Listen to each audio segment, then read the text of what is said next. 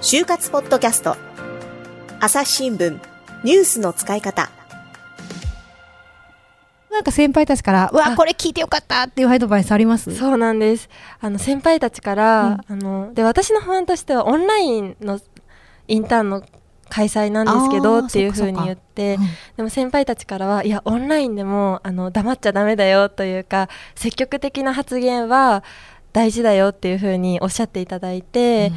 やっぱりそのグループワークとか企業説明とか分かんないことだらけなので、そうだよね。最初は、うん。でもあの分かんないことをちゃんと伝えることも大事だしそれがあえてあえてむしろ、うん。と評価になるから、えっと、積極的な発言はしてねっていうふうにアドバイスいただきました。いや、本当その通りだと思います。いや、もうやっぱり分かんなくても仕方ないと思うんですよね。もちろん、でも分かんなくても分かろうとする姿勢とか、こう学ぼうとする姿勢ってやっぱり伝わるものですよね。神田さんいかがですか？これね、あの私ね、はい。えーこう見えて、フランスにちょっとね、あの語学を勉強しに行ってたことがあるんですよ。そうなんですね。そうなんですよ。ジュープパカレフカンセってことでね。分かんないけど。あのーその時にね、ですごく覚えてるのが、やっぱりそのクラスでもってみんなで授業を受けるわけなんですけれども、先生がなんか質問するんですよ。はい。でそれに対してフランス語でねすぐに答えるっていうそういうところが能力として見られるわけなんですがやっぱね最初にねすぐに発言した方がいいんですよ。っていうのはその質問に対する答えっていうのはね、はいまあ、限られてるわけじゃないですか、うんうん例えば、まあ、何でもいいですよ好きな動物は何ですか？その理由も言ってねみたいなことでも、最初に言っちゃえば簡単な動物の名前出せるんです。なるほど。で、はいね、5人10人進んでいくに従っておみんな言われちゃったなと。うんうん、っていうことになると、うんこう自分がどんどんどんどん追い詰められちゃうわけですよ。確かに。そうするとね、積極的に行くっていうのはすごい大事なんですよね。えーでもこれ面接でもそうですよね。集団面接で最初に勇気がいるけど最初に答えてしまえばいいけど、これが3人目、4人目になると、どんどんネタがなくなるって経験ない？いやありますしかもそれが逆に自分自身のプレッシャーになっちゃうっていう ところもあるので本当ですよね。はいい、や、本当そう。いや、どこでも通用あ通通じることかもしれないですよね。えーそして、そして、インターンでこう、とにかく黙らないではい参加していったわけですね。はいそうですやっぱりそのインターンでうん。その人事の方に覚えてもらうといいますか、そのアピールするためにはやっぱりそのインターンの前から準備をしてこんなに準備してきたんですよっていうことを、うんそうですね。お伝えするというか態度で示すっていうことも、はい、大事だなと思います。もうオンラインとかリアルとか関係なく、このために準備をしてきて、私は一生懸命やってますよと、御社に興味がありますよという態度を出していったと。はい。で、そんなこんなで、え3月はい。1日の解禁を迎えるということなんですけど、はい。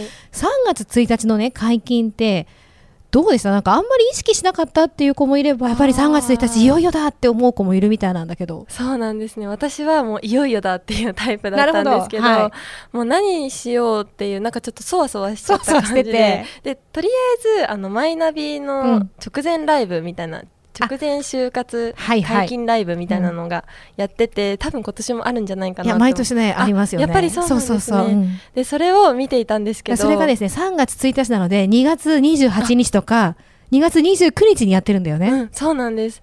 でも私の場合あの夜中にやってたんですね。わかります？だからちょっと、あの神田さんイメージがわからないですよね。いや、ちょっとわかんないですね。なんか本当に年明けみたいな感じで年明けのカウントダウン。大晦日から元旦への。もうあー23な時るほど。59分から0時00分になりましたみたいな感じで。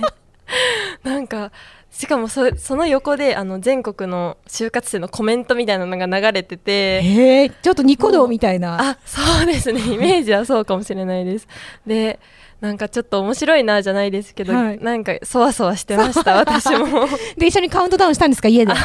そうですね寂しく一人で寂しく一人で。もう寝る準備もできた状態でや見てましたで、迎えた3月1日は思い出の日なんですよね。はいそうですね。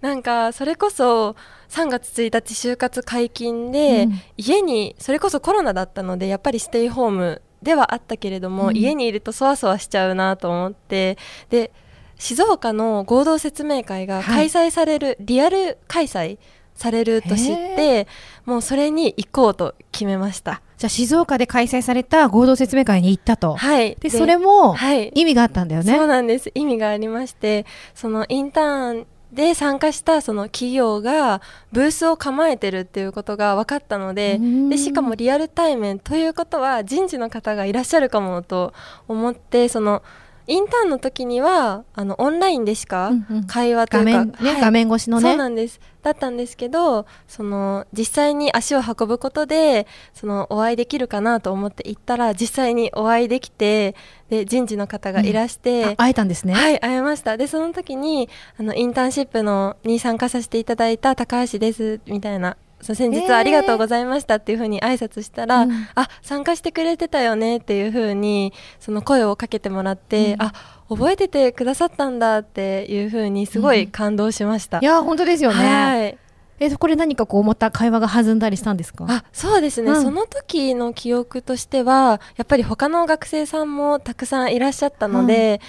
その時はそれだけだったかなと思うんですけど、うん、その後もう3月のすぐ後にその企業の社員懇談会っていうのがあって、うんうん、それもリアル対面リアル開催だったのでそれに参加した時にあ実は高橋さんと面談してみたかったんだよっていうふうにおっしゃっていただいて。すごい。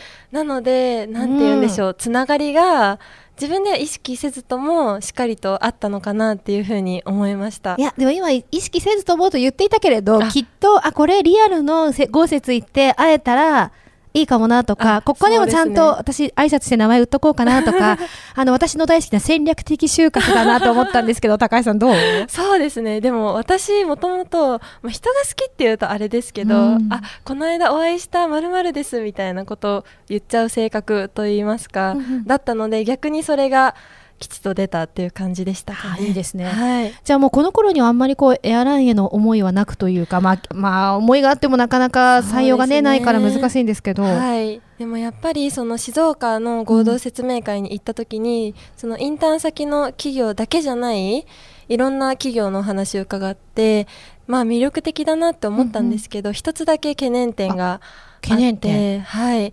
それがそのやっぱり静岡の地元企業であることでした。っていうなるほど、この、もちろん静岡の合同説明会だから、はい、静岡の企業がほとんどで、はい、当然なんですけれども、ね、なんか私の思いとしてはやっぱりもともと CA になりたかった、うん、イコール羽田ベースだったり成田ベースだったりその上京するっていうことが、まあ、憧れの部分であったので当初はあの地元就職ありえないって思ってましたね。ね。はい、でもそんな中で、まあ、確かにそうよね。あのねそれまでイメージしていたものとはなんか違うなっていう思いがどうしてもあったのはわかるし。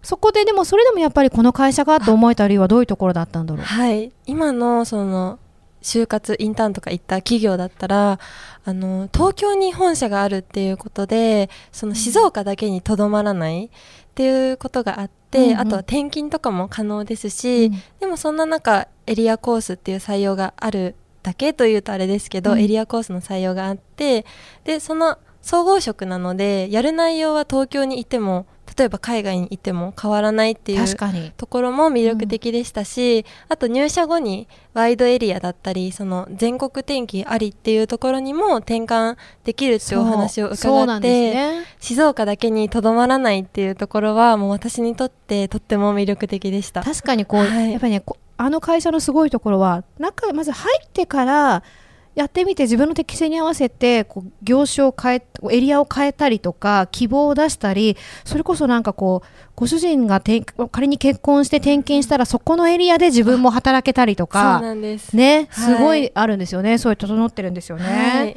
そっか。じゃあそういう意味で今の会社だったらと思ったのはすごくよくわかるなと思います。はい、でじゃあもう気持ちが固まってあとはそうですね。一直線で。はい。その会社はもう絶対本選考を受けようと思って挑みました。本選考を受けてみてどうでした、はい、あ実はあのインターンからの選考だと、うん、多分面接の回数半分になるんじゃないかなとか、うん、その実際にその内定先の先輩からも、うん、多分そうじゃないかなっていうふうに教えていただいてたので、ちょっと身軽に構えてたんですけど、ね。うん、実はあの結局普通なスケジュール。でもう4月面接5月面接みたいなもうなるほど。普通の流れだったので、うん、そうですね。普通ん？普通ばっか言ってる。すいません。6月まではあの就活してましたね。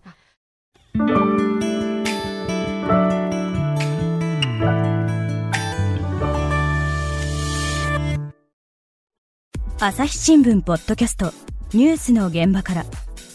世界有数の海外取材網国内外各地に根を張る記者たちが毎日あなたを現場に連れ出します音声で予期せぬ話題との出会いを。朝日新聞ポッドキャスト。ニュースの現場から。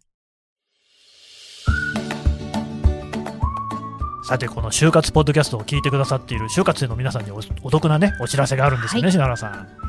概要欄にある URL から、うん。朝日新聞デジタルの就活割にご登録いただくとはい。就活に役立つ特典3つをプレゼントします。はい、3つあるうちのこ今日はね3つ目を紹介してもらいます。